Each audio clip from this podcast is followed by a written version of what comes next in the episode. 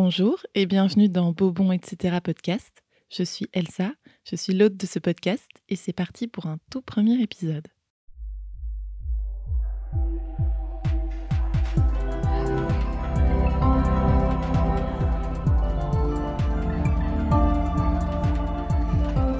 Beau, bon, etc.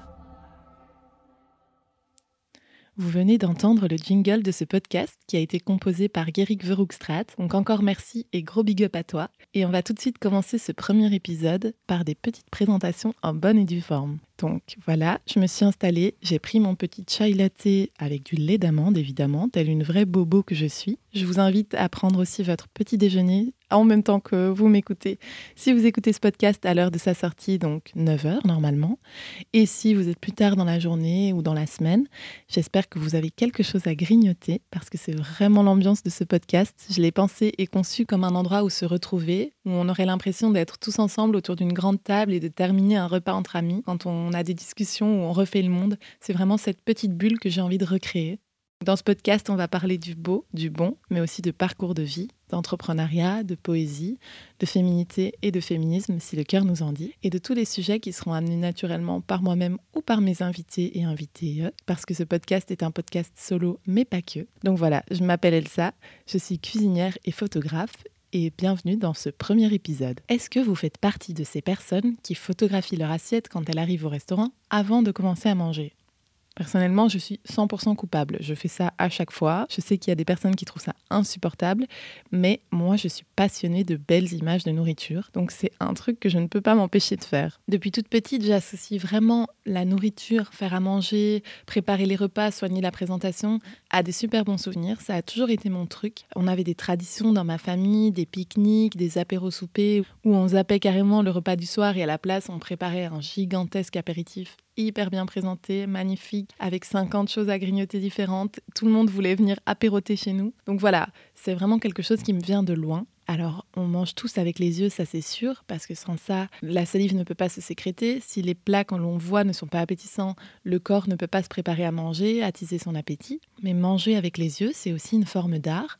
Et moi, j'ai senti que ma créativité, elle pouvait vraiment se développer à cet endroit-là. Je m'intéresse beaucoup au graphisme culinaire, à la photographie culinaire, et tout ça, ça me vient vraiment de cette période où j'étais petite et où j'ai découvert tout ça. Et c'est aussi passé par ma découverte du manga. Alors, quand je dis manga, je sais que vous allez penser à des One Piece et compagnie ou à des animés, mais moi je parle plutôt du manga traditionnel à l'encre noire qui parle de sujets plus sociétaux et surtout qui met en scène des personnages plus réalistes et notamment des personnages qui aiment manger. Alors, j'ai un exemple en particulier, le gourmet solitaire de Jiro Taniguchi. C'est le manga qui m'a fait apprécier la nourriture, son esthétique et qui a réveillé ma curiosité pour la nourriture japonaise. Les illustrations dans ce manga sont incroyables.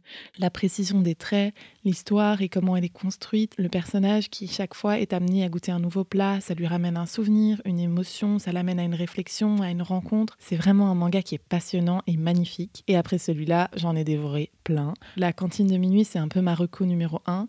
Ça parle d'un endroit, d'un lieu où se retrouvent les gens la nuit pour manger au Japon. Et c'est passionnant, les histoires se mêlent aux illustrations de nourriture, aux petits bruits de bouffe aussi. Si vous êtes des adeptes de l'ASMR, ça c'est carrément de l'ASMR mais lisible quoi, sur papier.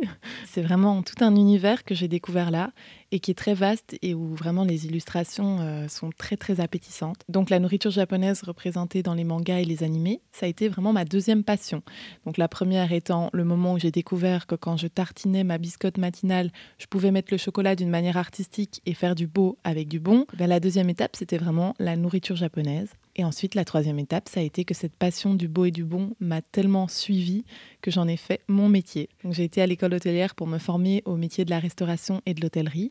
Et aujourd'hui, je bosse là-dedans. Donc, j'allie la photographie et le community management à un job de cuisinière dans un restaurant, de responsable de cuisine, avec mes deux patronnes d'amour dans un petit restaurant à Liège où on s'amuse vraiment bien, où je peux laisser libre cours à ma créativité. Et donc, avant de clôturer ce premier épisode de podcast, je voulais vous raconter une petite anecdote liée à l'école hôtelière, puisque l'entrée dans ce milieu-là, c'est quand même assez particulier, surtout en tant que femme. C'est un milieu qui est très patriarcal, qui est très, très, très hiérarchisé. Donc, c'est pas facile. Le milieu de l'ORECA, c'est un monde de requins, et en plus, un monde de requins macho. Donc, vraiment, l'intégration à ce milieu, elle n'a pas été facile pour moi. Mais c'est un sujet sur lequel j'ai beaucoup de choses à dire, donc je crois que je ferai plus tard un épisode complet là-dessus. Mais en attendant, je vais quand même vous raconter cette petite anecdote marrante. Donc pour vous replacer le contexte, j'étais à mon tout premier jour à l'école hôtelière. On est séparés en deux groupes de 20 personnes, dont je crois deux filles dans chaque groupe. Donc on était quatre en tout et il y en a certaines qui ont dû abandonner en cours de route parce que vraiment, comme je vous l'ai dit, c'est hard.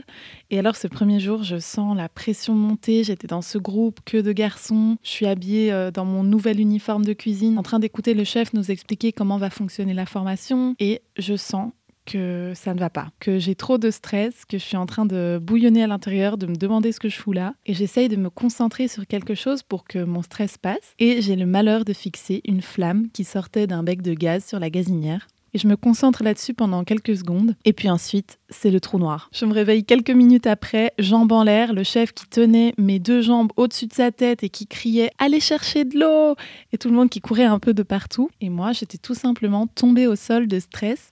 Je crois que vraiment, j'ai eu un coup de chaud. Et voilà, donc c'était une très belle entrée en matière, euh, mémorable et renversante, c'est le cas de le dire. Et voilà, le premier épisode de Bobon, etc. touche déjà à sa fin.